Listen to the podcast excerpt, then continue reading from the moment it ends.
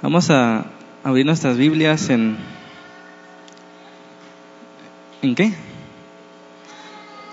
En Hechos capítulo 5, versículo 11.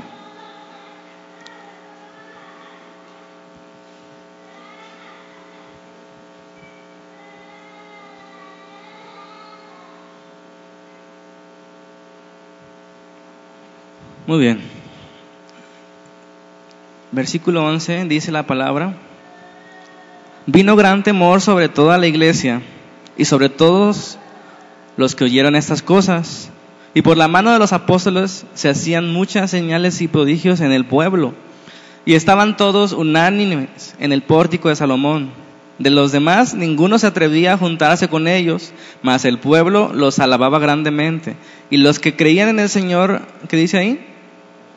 Aumentaban más, gran número, así de hombres como de mujeres. Es el sermón número 30 de nuestra serie, Cristianismo, el origen. Y el título del sermón de hoy se llama Temor a Dios. ¿Cuántos tienen temor a Dios? ¿Cuántos tienen miedo a Dios? ¿No? ¿No es lo mismo? Bueno, Realmente el tema que vamos a, tratar, independientemente del título que le puse, que es la finalidad, es señales y prodigios que acabamos de leer ahí.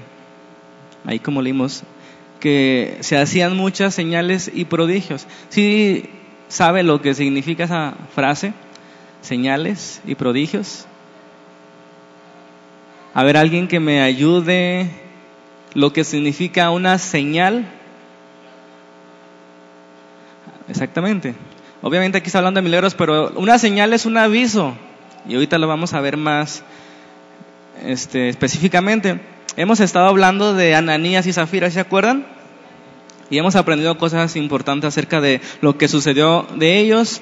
Y hemos aprendido cómo nació el cristianismo, cómo comenzó a crecer y cómo de repente, de un día para otro, de unos días para otros, esta cosa ya estaba que no se podía detener. Estaba creciendo exponencialmente, aumentaba, ahí dice la palabra, aumentaba el número de mujeres y de hombres. ¿Por qué? ¿Por qué estaba creciendo la iglesia? ¿Por qué tan pronto? ¿Cuál es la respuesta? Entonces, eh, vamos a ver dos puntos nada más. El número uno es señales y prodigios, amén. Aquí acabamos de leer el efecto inmediato de la muerte de Ananías y Zafira, como algo malo, vamos a ponerlo entre comillas, algo negativo, como la muerte de dos hombres, perdón, un hombre y una mujer, que dijeron que vamos a, a regalar nuestra casa, una propiedad para la iglesia. Pero de repente Satanás tentó su corazón, lo llenó de mentiras y dijo, bueno, vamos a agradar a ellos y nos quedamos con una parte. Mintieron al Espíritu Santo, dice el apóstol Pedro. ¿Qué sucedió? Cayeron fulminados. Primero Ananías y luego Zafira. Entonces vino gran temor. es el, el, meollo de, de ese sermón. Vino gran temor sobre toda la iglesia. Entonces el efecto inmediato es que muchos empezaban a añadir. Algunos por curiosidad y otros porque realmente estaban viendo las señales. ¿Qué es una señal? Un aviso. Están señalando, valga la redundancia, hacia algo. Entonces los que ven las señales, los que crean señales, se dan cuenta de la realidad. No se quedan mirando la señal, sino que van más allá. Entonces Dios estaba utilizando todo esto para sus propósitos y dice ahí los apóstoles, por mano de los apóstoles, se hacía prodigios y señales. Y luego más adelante dice que ninguno de los demás, los que estaban fuera de la iglesia, se atrevía a unirse. ¿Por qué? Tenían temor de lo que estaba sucediendo en la iglesia. Bueno, ahí tiembla el templo. Bueno, ahí mueren las personas cuando dicen mentiras. Mejor yo me voy. Imagínense si cada servicio, como dice Tozer, que los cristianos no dicen mentiras, ¿verdad que no? Solo las cantan. Eso de que voy a entregarte todo lo mejor de mí, las cantamos. Imagínense que cada que digamos una mentira, cae muerto ahí. No, pues. En, en un mes se acaba la iglesia de Rancho Nuevo. ¿Menos? En un día, dice aquí la hermana. Bueno, es que hay muchos que no cantan, entonces no dicen mentiras. Ok. Si queremos saber entonces cómo ese pequeño grupo de hombres débiles, 120 en el aposento alto, ¿se acuerdan? Cómo de repente, en unos días, se convirtió en una fuerza tan grande, parte de la respuesta es eso que estamos viendo aquí. ¿Qué cosa? Primeramente el Espíritu Santo llegó y los llenó en el día de Pentecostés. Después vimos cómo, después de que metieron a la cárcel a Pedro y a Juan, ellos oraron y ¿qué pasó con el templo? ¿Con el edificio que estaban? Tembló. Y después la gente comienza a vender las propiedades de manera que no había ningún necesitado. ¿Cuándo están listos para eso? Bueno, no digan mentiras, acuérdense. Que Dios nos prepare. Entonces después, inmediatamente después, cuando todo parecía estar en color de rosa, la iglesia iba creciendo, sucedían milagros, sanaron un cojo, el templo, el templo tembló. ¿Qué sucede? Dos hombres, una pareja, mueren. Así, por mentirle al Espíritu Santo. Esa es una explicación, hermanos, de por qué comenzó a crecer. No eran los hombres actuando, era Dios en medio de ellos. Eso no lo puede provocar ningún hombre, ese crecimiento, esos milagros, no lo puede provocar un hombre. Y lo que está haciendo Lucas, el que escribió el libro de los Hechos, es contándole a quién, ¿se acuerdan a quién? A ver, los estudiosos, ¿a quién le escribió Lucas, tanto el Evangelio de Lucas como el libro de Hechos, que era un solo libro? A Teófilo, ¿verdad? Ahí está, lo pueden ver en su capítulo 1 de Hechos. Lucas le está escribiendo a Teófilo cómo comienza el cristianismo, qué es el cristianismo, cuál es su mensaje, por qué está creciendo. Y le comienza a escribir todas las cosas desde el principio, las cosas que Jesús comenzó a hacer y a enseñar. Y comienza a escribir el libro de los Hechos y ahora nosotros tenemos el libro de los Hechos. Teófilo era un hombre culto, era un hombre capaz, un hombre que no era judío, por tanto necesitaba saber más acerca de ese Jesús Nazareno. Quería saber qué era el cristianismo, cómo comenzó a expandirse, cómo comenzó a tomar tanta fuerza. Él estaba interesado en ese movimiento social, aparentemente. Pero Lucas comienza a hablar una cosa tras otra cosa, tras otra cosa, no queriendo impresionar a nadie, sino contando lo que realmente estaba sucediendo. ¿Qué estaba sucediendo? Dios estaba en esa iglesia. El Espíritu Santo estaba actuando en aquellos hombres. Por eso todas esas cosas sucedían. ¿Están de acuerdo? Eran acontecimientos anormales que definitivamente no hay otra explicación si no es Dios. Ok, nosotros como iglesia podemos hacer cosas, podemos tener una bonita alabanza, podemos tener un buen sermón, podemos preparar una buena enseñanza, podemos ir a evangelizar y eso es normal, lo podemos hacer, pero solamente Dios hace cosas extraordinarias y anormales y era lo que estaba sucediendo en esta iglesia. Por eso el cristianismo estaba tomando tanta fuerza. Amén. Dios interviniendo. Después de cientos de años, casi dos mil años desde aquel tiempo, la iglesia sigue en pie. A pesar de la debilidad de los hombres, a pesar de las diferencias de las denominaciones, la iglesia cristiana sigue en pie. ¿Por qué? Porque Dios está detrás. Porque las puertas del infierno prevalecerán contra la iglesia, dijo Jesucristo. Amén. Mucha gente puede aceptar que hay un Dios. Mucha gente puede aceptar que hay una Biblia, pero pocos están dispuestos a aceptar las cosas que la Biblia comienza a narrar, como esos milagros, empiezan a cuestionar, ¿verdad? ¿Realmente sucedieron estos milagros? ¿O estaban inventándolos? Los hombres inventaron esos milagros. Entonces hay gente que puede llegar a decir, yo creo en Dios, pero no creo en la Biblia. Pues, ¿cómo está eso, verdad?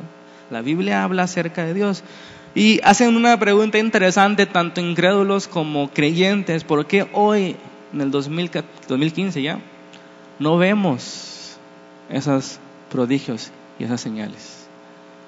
¿Por qué no hay milagros como había en esos tiempos?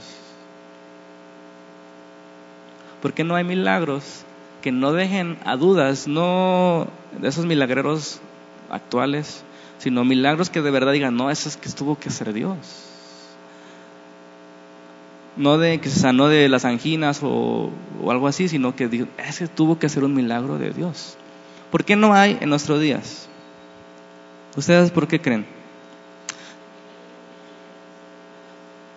Dicen acá que porque no hay una misma perseverancia en la oración.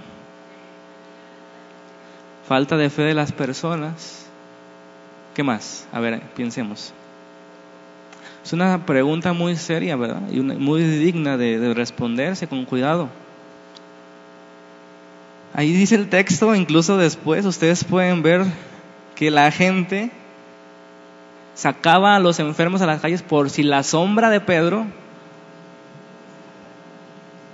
los sanaba. Lo primero que debemos hacer para contestar esa pregunta es tener cuidado, ¿verdad? Ser cuidadosos. Pedro y Juan ya habían respondido en Hechos 3:12 cuando hicieron el milagro, el milagro del cojo. Dicen, no fuimos nosotros, no fue por nuestra piedad, es decir, por nuestra bondad, porque hacemos cosas buenas, ni por nuestro poder, sino Dios. Somos instrumentos de Dios.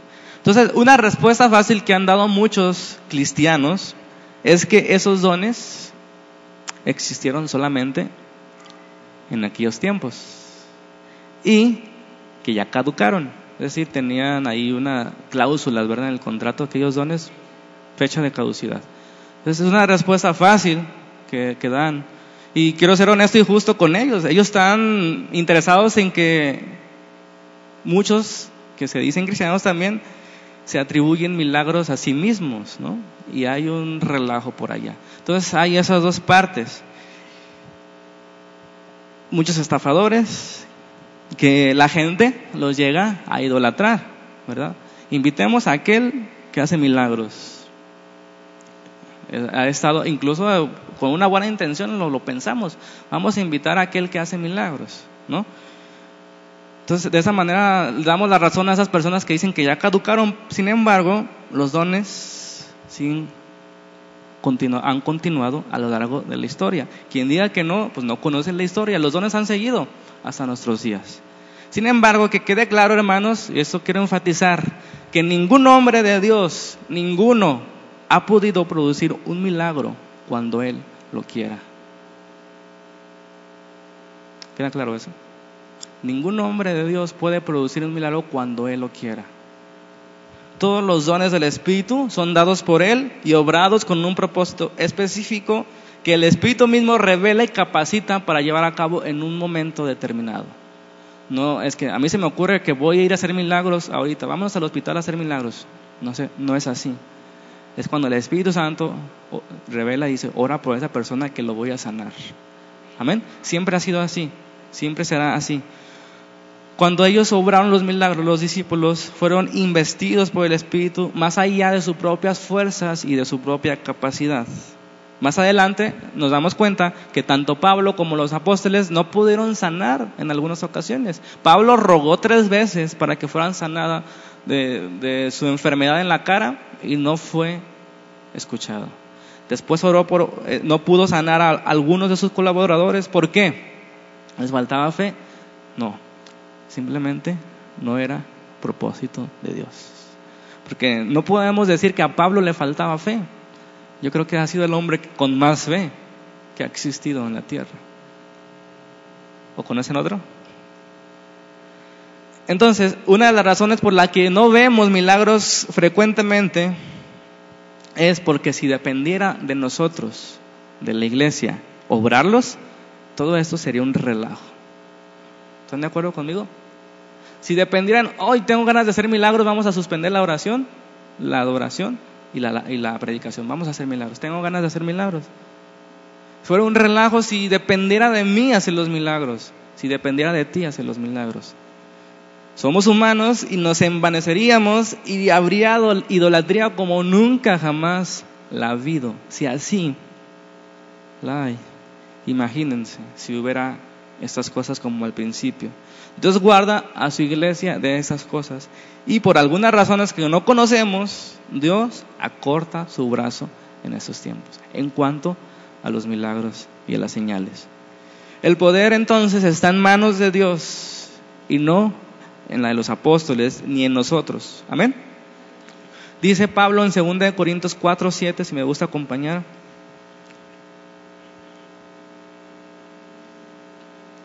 Segunda de Corintios 4, 7. en todo el Nuevo Testamento ustedes pueden ver que los discípulos, los apóstoles siempre fueron claros en decir que ellos no obran milagros, sino solamente son instrumentos. Y aquí Pablo menciona algo importante.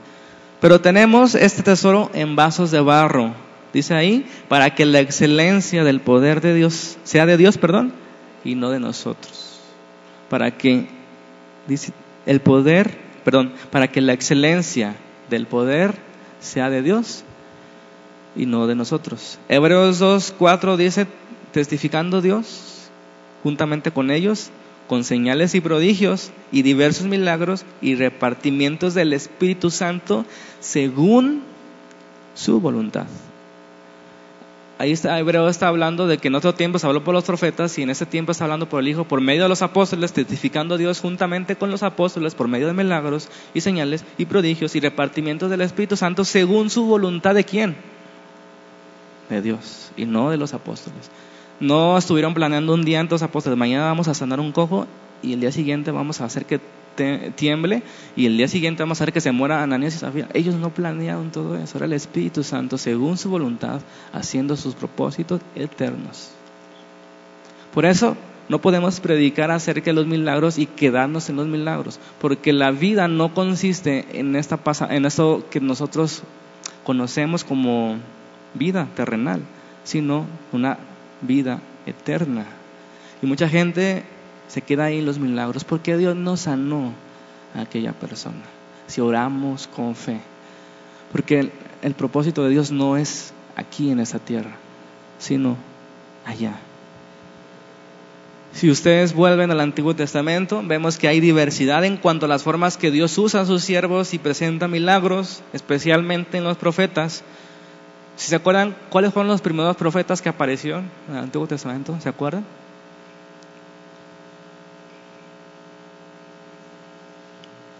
Moisés no era un profeta, profeta, ¿verdad? Sí profetizó, pero no era un profeta con ese llamado, ¿verdad? Acuérdense. Bueno, para no ser larga, Elías y Eliseo fueron los primeros profetas. Y si se dan cuenta, si ustedes leen la vida de Eliseo y de Elías, fueron las personas que más señales y prodigios pudieron hacer. Los primeros profetas. Y después viene Isaías y Jeremías y y no hay milagros. Pregunta, ¿falta de fe de Isaías y Jeremías? ¿Exceso de fe de Elías y Eliseo? No, ¿verdad? Propósitos de Dios. Así Dios quiso usar a Eliseo, así Dios quiso usar a Isaías. Y Dios se complace de los que lo obedecen, no de los que hacen milagros. Acuérdense que la palabra dice en Mateo 7 al final, en aquellos días muchos me dirán, Señor, Señor, profetizamos en tu nombre, hicimos muchos milagros, sacamos los demonios.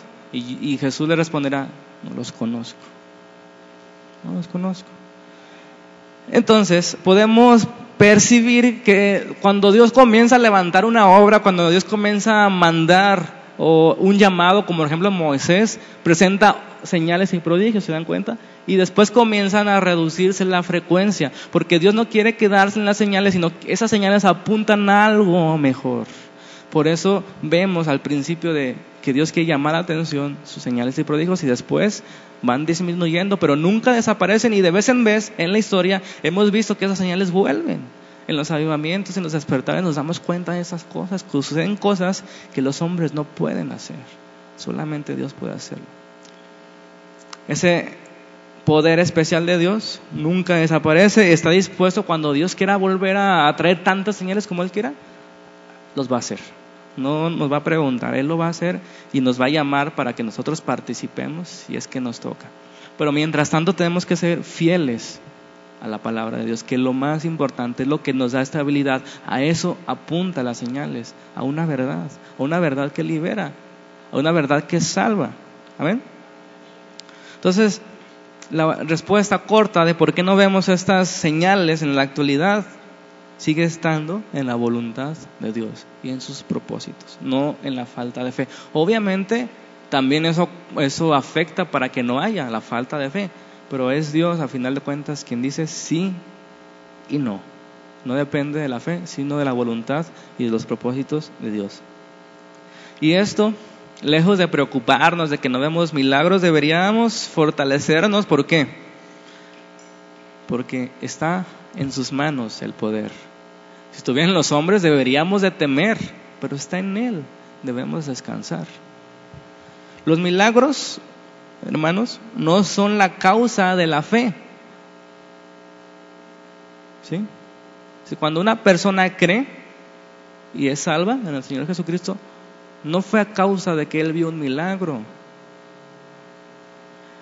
Un milagro es una seña que apunta a una realidad mejor. Eso fue lo que Jesús está enseñando en Lucas 16. ¿Se acuerdan de el rico y Lázaro? Vamos a leer un poquito Lucas 16, 27. Cuando estén ahí dicen amén. Lucas 16, 27. Dice la palabra. Entonces le dijo, te ruego pues, Padre, está hablando el rico, ¿verdad? Que le envíes, le está hablando a Abraham, que le envíes a la casa de mi padre, porque tengo cinco hermanos, fíjese bien, para que les testifique, a fin de que no vengan ellos también a este lugar de tormento. Y Abraham le dijo, a Moisés y a los profetas tienen. Oigan, ¿qué significa esa frase? A Moisés y a los profetas tienen. Las escrituras, ¿verdad? Las escrituras del Antiguo Testamento que hasta ese momento solamente existían. Tienen las escrituras. A ellos escuchen. él estaba pidiendo, oye, envía que a, testigos que, que, le digan lo que está pasando aquí en este lugar y cómo estoy sufriendo y van a creer.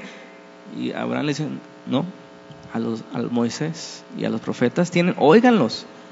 Él entonces dijo, no, padre Abraham, pero si alguno fuere de ellos de entre los muertos, piense bien, si alguno de los muertos se levanta y se aparece, van a creer, en, palabras mexicanas, ¿no? Si se les aparece un ánima bendita o maldita, ¿van a creer? Es la pregunta. Dice Abraham le dijo otra vez, si no oyen a Moisés si no oyen a los profetas, tampoco se convencerán aunque alguno se levante de los muertos. Por eso hay que tener cuidado cuando compartamos el Evangelio de comenzar a, compartir testimonios de personas que fueron al infierno y no sé qué tanto. Porque su fe va a estar fundada en esos testimonios y no en la palabra. Amén. Son testimonios solamente. Esto es algo contundente que debe dejar claro que los milagros no convencerán a nadie, sino la palabra viva hacia donde apuntan los milagros, hacia la palabra. ¿Ven? Todos los milagros que veamos, todos los testimonios de tu vida, de cómo Dios te sacó de la droga, de cómo Dios te sacó del pecado, todo eso solamente es un canal, una seña, un aviso que apunta hacia Cristo, hacia el Salvador el único que puede salvar. La Biblia, no sé si han dado cuenta, siempre enfatiza que no sea por vista, sino por fe. ¿Qué quiere decir eso? En primer lugar, los milagros no producen resultados automáticos. De hecho, este pasaje que estamos estudiando, muchos de los que estaban ahí, de curiosos, seguían sin creer en Jesucristo. De hecho, los gobernantes, dice ahí la palabra, que tenían celos. Ellos habían visto al cojo levantarse después de 40 años. Ellos habían dado, se habían dado cuenta de que el templo había temblado. Se habían dado cuenta que Ananías y Zafira estaban muertos. Y no creían, tenían celos. Los milagros, hermanos, no producen esos efectos. Amén. Si se dan cuenta, la palabra siempre enfatiza, ahí en Hechos al principio del capítulo 5, dice, al oír estas palabras, Ananías expiró o cayó, murió. Y luego más adelante viene, dice, y vino gran temor sobre todos los que oyeron estas cosas. Y luego dice, vino gran temor sobre la iglesia y sobre todos los que oyeron, otra vez, oyeron. Y eso me recuerda las palabras de Jesús en el Sermón del Monte al final que dice, cualquiera pues que oye esas palabras, no el que las ve, el que oye esas palabras y las hace, lo compararé como un hombre prudente Y Romanos 10, 17 nos da la contundencia. La fe viene por el ver milagros, ¿no? Ah, ah ¿verdad? Por el oír. Y el oír, entender espiritual, esa palabra hoy es entender. Es entender espiritual, ¿cómo viene? Por la palabra de Dios, hacia donde apuntan los milagros. Y siempre, al contrario, hay reprensión de parte de Dios a los que andan por vista, ¿verdad? El ejemplo más común es uno de los apóstoles, el apóstol Tomás, que dice, si no viere en sus manos la señal de los clavos y metiere mi mano en su costado, dice, no creo. Jesús responde, bienaventurados los que no vieron y creyeron, es decir, los que escuchan, los que escuchan la palabra. Entonces la gran pregunta no es si hemos visto tales cosas como la resurrección de Jesús, como aquel milagro del cojo, como la muerte de Ananías y Zafira, o cualquier milagro que ha pasado a lo largo de la historia, o si nunca hemos visto un milagro, esa no es la pregunta. La pregunta es si hemos escuchado, si hemos entendido lo que significaba ese milagro. Porque cada milagro apunta hacia Jesucristo, hacia una realidad eterna. Cualquiera puede verlo, ese milagro, pero no cualquiera puede entenderlo. Lo que significa. El propósito de ese milagro es llevarnos a dónde?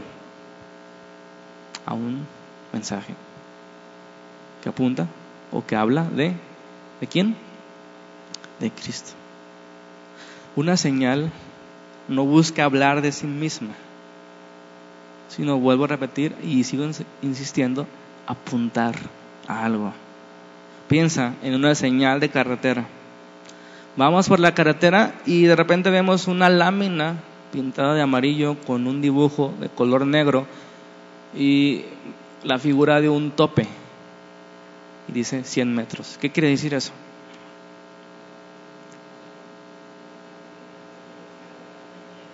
La señal es decir, el anuncio de lámina no es el tope, ¿están de acuerdo? La señal habla del tope. Hay un tope a 100 metros. Y no debemos quedarnos mirando a la lámina, si no nos vamos a estrellar con el tope. Debemos hacer caso a lo que significa la lámina, que en 100 metros debemos detenernos. ¿Por qué? ¿Qué?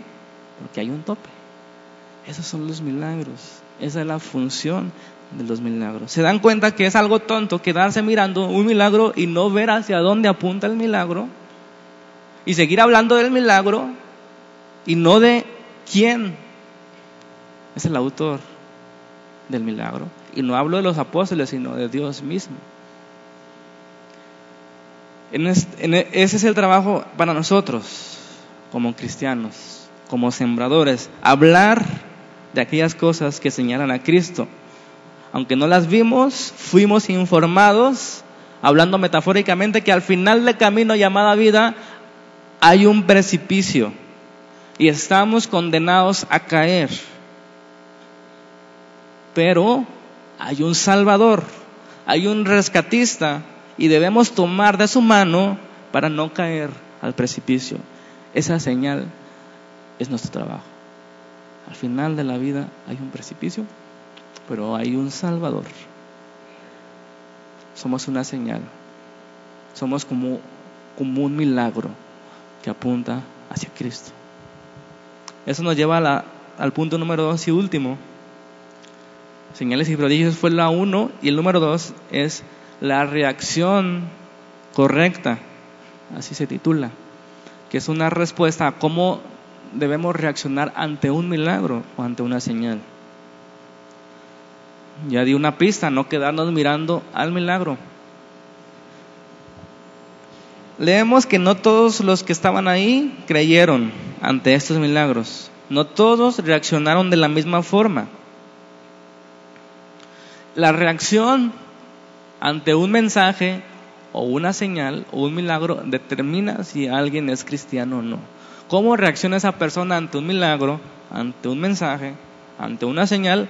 Determina si es cristiano o no. Por eso esos mensajes que hablan del cristianismo de origen nos sirven a nosotros para primeramente aprender acerca de cómo compartir y de paso probar si en verdad somos cristianos, que es una gran ganancia. A lo mejor hemos estado engañados durante tantos años, ¿verdad?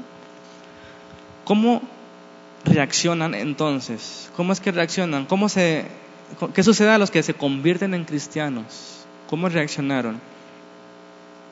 Fíjense bien, el inciso A de este segundo punto es, esos acontecimientos despiertan temor, que es en esencia el meollo de este sermón. Esos acontecimientos, ya sea un milagro o el Evangelio, despiertan qué? Temor. Ahí dice la escritura, lo vuelvo a leer, vino gran temor sobre toda la iglesia y sobre todos los que oyeron estas cosas. ¿Qué entienden por vino gran temor?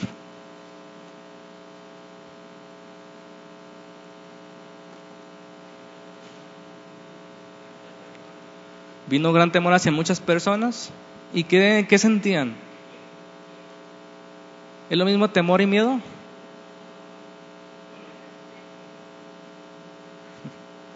Es de esas veces que, no sé, que estás en la clase, están haciendo todos los compañeros desorden y llega el director y les pone una regañiza. ¿Qué es lo que sienten? se quedan en silencio, es reverencia, respeto. Y dependiendo del director, a lo mejor miedo, pero en este caso no aplica porque a lo mejor algunas personas sí tenían miedo, ¿no? Que no conocían cómo venía ese poder de parte de Dios. Entonces, debo aclarar que nosotros cuando compartimos el Evangelio, no se trata de infundir miedo y vender el Evangelio del temor. El objetivo principal de predicar, el, de, predicar el Evangelio, entonces no es generar temor, ¿están de acuerdo? Pero el temor siempre es parte del resultado de ese algo más que se comparte. Y ese algo más que se comparte es lo que debe preocuparnos a nosotros. Entonces, no se trata de obligar a alguien a que crea en el Evangelio. ¿Están de acuerdo? Eso es inútil y antibíblico. Debemos tener cuidado con eso, con meter miedo para que la gente venga. No se trata de que la gente venga, se trata de que la gente conozca a Dios, conozca la necesidad de su salvación y acuda a Cristo. Lo importante y el objetivo principal de Lucas al contar todos estos hechos que estamos viendo es que fueran conocidos él no, trataba, no trataba de asustar a Teófilo para que creyera en el Evangelio. Esa no era su meta. Prácticamente Lucas estaba haciendo la función de un reportero. ¿Están de acuerdo? Él no era un novelista que comenzó a escribir algo que se le ocurrió y para entretener a gente y para vender libros. Él fue un reportero, presentar un reporte de lo que él estaba viviendo o de lo que otros comenzaron a vivir. El propósito entonces para nuestros días es hacernos pensar y reflexionar acerca de estos hechos, acerca del poder de Dios, acerca de que estos hechos hablan de que Dios está en control de todas las cosas y que a Dios es a quien debemos rendir cuentas al final de nuestros días. Finalmente es prepararnos o, mejor dicho, salvarnos de aquel precipicio está al final del camino. Entonces estamos de acuerdo que cuando compartimos el Evangelio no queremos conseguir más clientes para la religión, no, ¿verdad? Queremos que su vida al final no se vaya al precipicio. Y esta causa es muy noble, no sé por qué se enoja la gente cuando le insistimos en el Evangelio. Lo único que queremos es salvarles la vida, por eso insistimos, por eso enfadamos, porque es necesario que escuchen. Es malo que un hombre que se, que se encuentra en la carretera y llega y se da cuenta que hay un precipicio, se detenga y se baja de su carro y se para enfrente a los demás y comienza a decirles, deténganse, hay un precipicio, ¿tiene eso algo de malo? Al contrario, esas personas le van a agradecer. Eso es lo que hace uno que comparte el Evangelio. Su intención no es asustarlos de que hay un precipicio, porque realmente si hay un precipicio, como cuando las mamás asustan a los niños, va a venir el coco si no te comes tú ensalada de verduras con nopales. Ellos quieren asustar. Quieren que se coman sus nopales. No va a venir el coco. Va a venir su tía Coco, pero no el coco. Amén. Eso es lo que nosotros debemos hacer, insistirles. ¿Por qué? Porque no se trata de tener la razón, de ganar un debate, de asustar a nadie, sino de librarlos del peligro que viene. Así como el médico tiene la obligación de decirle al enfermo la verdadera gravedad de su enfermedad y, y indicarle el tratamiento, Así nosotros tenemos la necesidad de decirle a la gente la gravedad del pecado y de su verdadero tratamiento. Sin embargo, es difícil, ¿verdad? La gente no logra separar y no ve su realidad, que los hechos se presentan o se cuentan o se predican para librarlos y no para llevarlos de alguna religión a otra. Comenzamos a hablarle de Jesucristo, de su obra perfecta en la cruz y, nos dicen, tú nos quieres cambiar de religión. ¿Sí, no? ¿Sí les dicen así? No, no quiero cambiarte de religión, quiero rescatarte de tu religión, porque ninguna religión salva. Solo Jesucristo, que es la religión verdadera. Ningún paciente en sus cinco sentidos arriesgaría su vida cuando el médico le dice, sabes que te tienes que operar hoy si no vas a morir. No, pero espérame, mañana me voy a sentir mejor. ¿Quién en sus cinco sentidos haría eso? Bueno, a lo mucho diría, bueno, voy a ver a otro médico y va a ver a otro médico y le dice lo mismo. Ninguno arriesgaría su vida. Y si vuelve en su necedad, no, no quiero operarme, me da miedo. Te insisto que si no te operas vas a morir. Esa es la urgencia que la gente necesita escuchar. Que mañana puede ser demasiado tarde.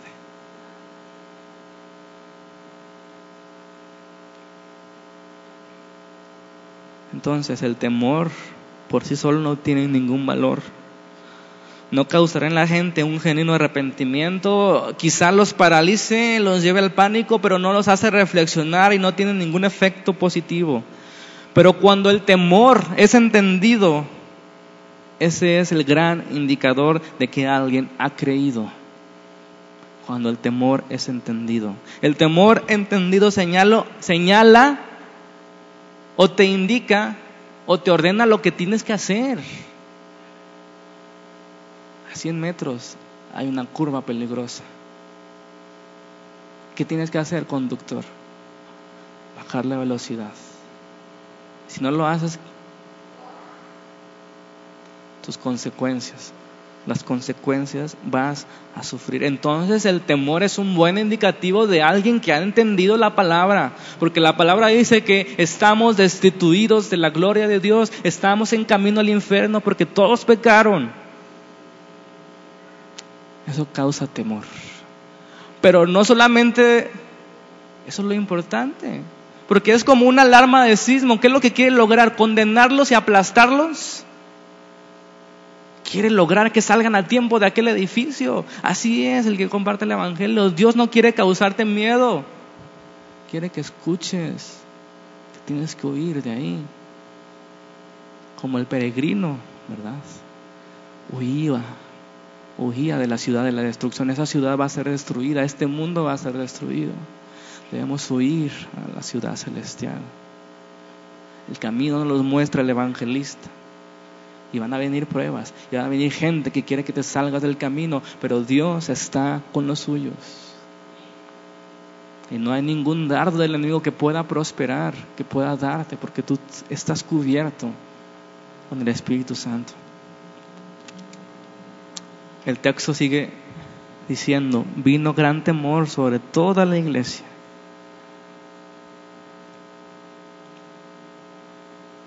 La misma iglesia se llenó de temor. Y debemos decir, hermanos, que parte esencial de la vida cristiana es el temor a Dios. El Proverbios dice, ¿verdad? El principio de la sabiduría es el temor al Señor. ¿Por qué temor? ¿Por qué debemos tener temor a Dios? Y vuelvo a repetir, no es miedo, no es terror, no es pánico, es reverencia, es respeto. Es ver la diferencia entre el Creador y sus criaturas.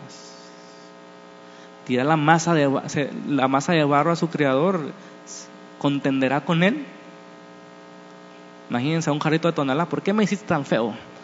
Que le dice al, al alfarero, ¿por qué me pintaste de las chivas, pobrecitos, verdad? ¿Quién le va a las chivas? Ah, cierto. ¿Por qué temor? Fíjense bien. ¿Por qué decimos que una de las principales reacciones es el temor? Así de sencillo. Así de sencillo. ¿Por qué razón creemos que el Señor Jesucristo es el Salvador? Ahí va inmiscuido todo el asunto. ¿Por qué es el Salvador? no es un artista al que idolatramos, Jesucristo. No es un presidente que ha hecho tantas cosas, no es un ingeniero que ha inventado. Él es el Salvador. ¿Por qué es el Salvador? ¿De qué nos salvó? ¿Por qué venimos a Él? Esa palabra, el Salvador o me salvó, indica la gran realidad del cristiano. El cristiano es salvo, el no cristiano no lo es.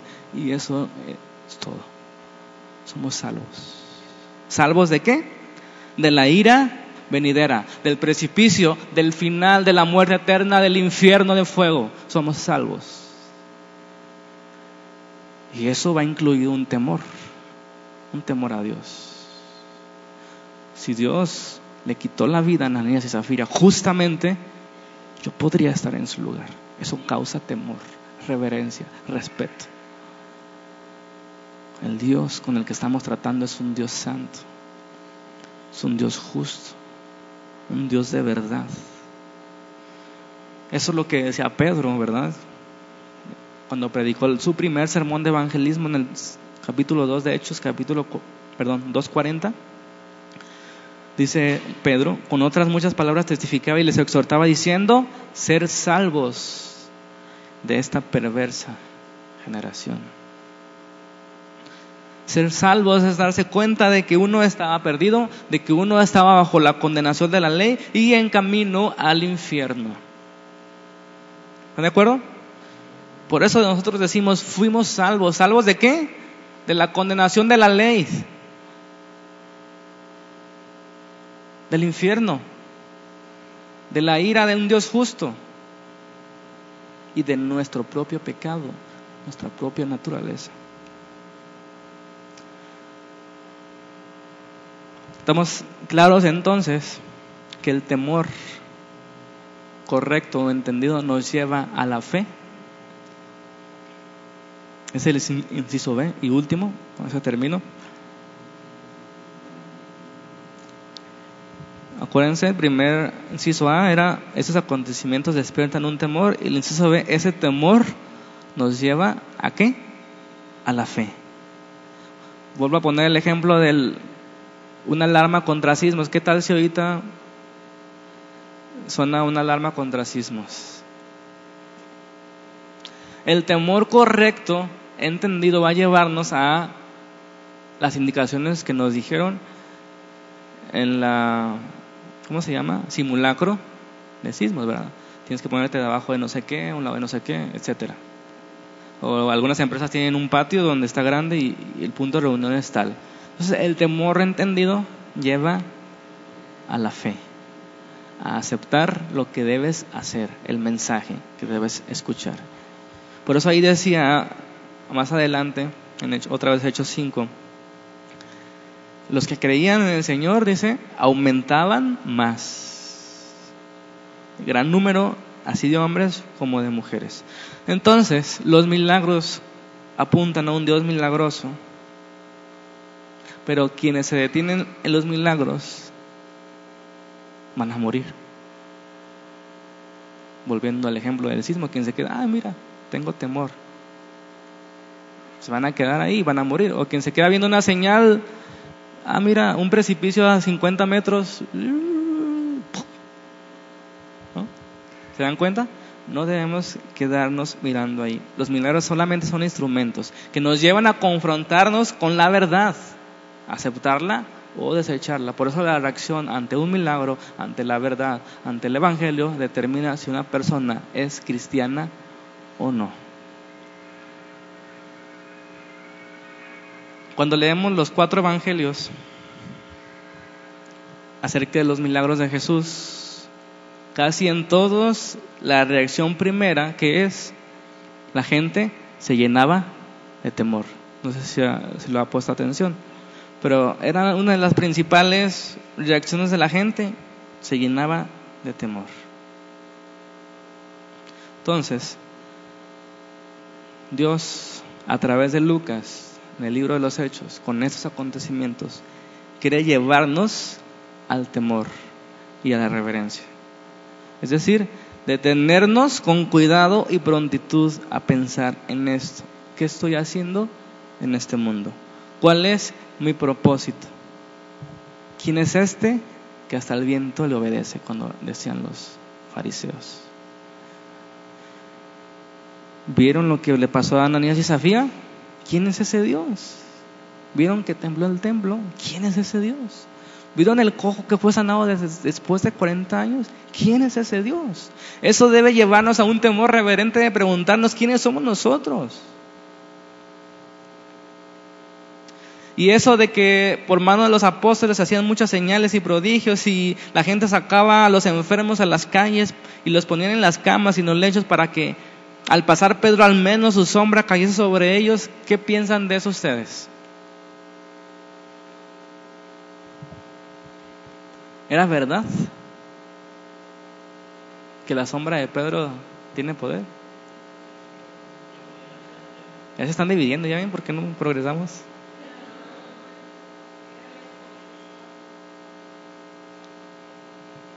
Ya ven, ya, ahora vámonos, apaguemos y vámonos. Es algo debemos poner atención. Hay muchas cosas claras en este pasaje. Una de ellas es, no es por nuestro poder y piedad. Entonces, si, Pedro no tenía poder ni piedad, la sombra menos. Entonces, parte era superstición de la gente, ¿no? Sin embargo, sucedían muchos milagros. Ahí dice, lo que sí dice es que las personas que traían sus enfermos eran sanados. Eso sí es verdad, por mano de los apóstoles. Entonces, recapitulando, la primera reacción es... ¿Es cuál? El temor, sin miedo. Es decir, estás convencido de tu pecado y del peligro venidero. Pero no te detienes ahí. Después viene el mensaje que te dará la salida. ¿Sí? Y pasarás del temor a la fe. Imagínate que vas en un desierto y, ahí a lo lejos ves un letrero que dice, a 100 metros, un oasis. ¿Qué es? Una ilusión óptica porque estás cansado. No, no es cierto. Es un... Él te va a llevar esa señal a tu libertad, a tu salvación de ese momento. Amén. Ok. Todo esto entonces los llevaba a que los que creían aumentaran y aumentaran y aumentaran. Y, la, y ahí no dice que la iglesia se llenó de gente. Ahí dice los que creían aumentaban cada vez más, es decir, eran conversiones genuinas, estaban unánimes en el pórtico de Salomón. De los demás, ninguno se atrevía a unirse con ellos, más el pueblo los alababa grandemente. ¿Quiénes son los demás que no se, no se atrevían a unirse? Y ahí están los curiosos, Ahí están los superficiales que son atraídos mediante la multitud, mediante las señales que están sucediendo en esa iglesia. Mira, tembló el templo. Mira, están regalando cosas a los necesitados. No hay ningún necesitado, están vendiendo sus casas. Vamos ahí. Pero ¿qué pasó cuando murió Ananías? Mejor nos vamos. Ahí nos vemos. Son las personas que no se atrevían a unirse porque estaban de lejecitos, ¿verdad?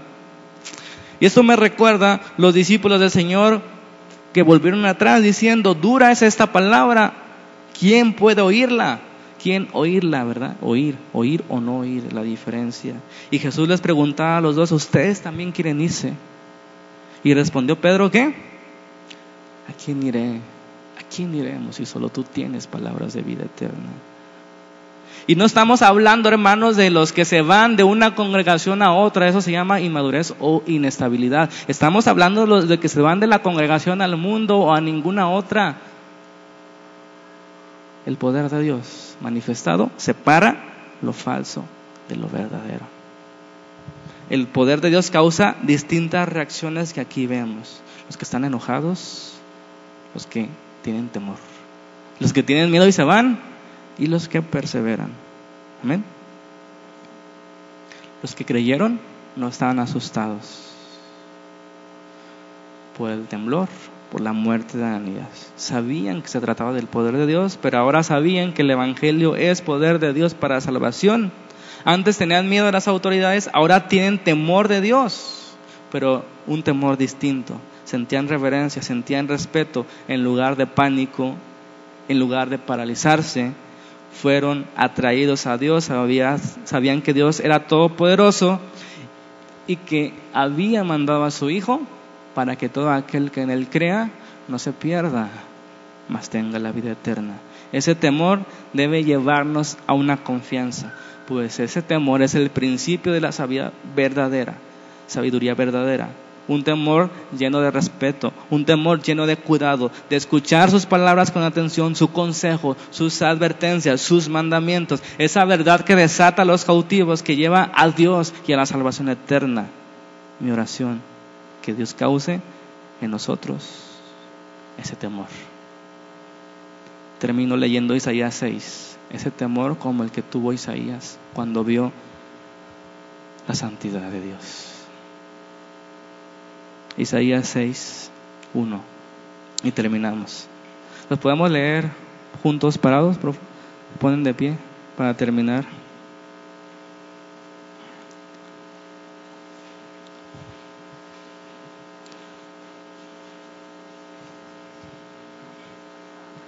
Amén. Isaías capítulo 6, versículo 1. Dice la escritura. En el año que murió el rey Usías, vi yo al Señor sentado sobre un trono alto y sublime, y sus faldas llevaban el templo. Por encima de él había serafines, cada uno tenía seis alas, con dos cubría sus rostros, con dos cubría sus pies, y con dos volaban. Y el uno al otro daba voces diciendo, Santo, Santo, Santo, Jehová de los ejércitos, toda la tierra está llena de su gloria. Y los quiciales de las puertas se estremecieron con la voz del que clamaba y la casa se llenó de humo. Entonces dije, ay de mí que soy muerto, porque siendo hombre inmundo de labios y habitando en medio del pueblo que tiene labios inmundos, he visto mis ojos al Rey, Jehová de los ejércitos. Aleluya. Señor, te damos gracias por abrir nuestros ojos al temor, por causar en nuestros débiles cuerpos esa reverencia ante un Rey tan grande, santo, Santo, santo eres tú, Jehová de los ejércitos. Tan poderoso que creaste con el poder de tu palabra el mundo en el que habitamos. Tan grande en misericordia que envías a tu Hijo a morir por nosotros, por ese precipicio que nos llevaba a la muerte eterna. Tu misericordia nunca se agota.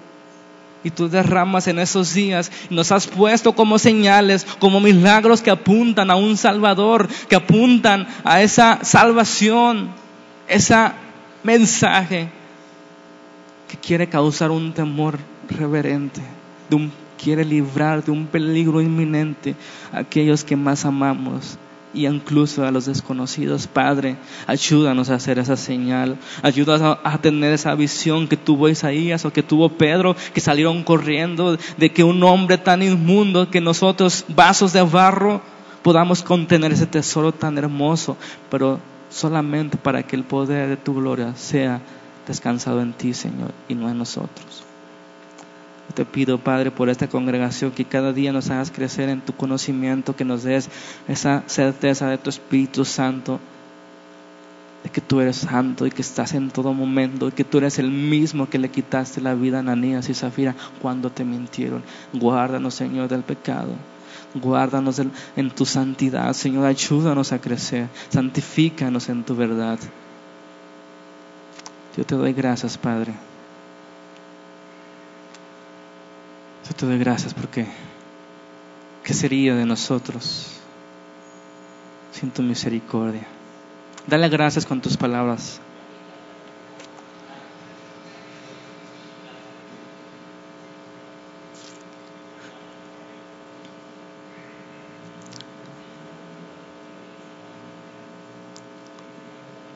Amén. Si esta tarde no has tenido la oportunidad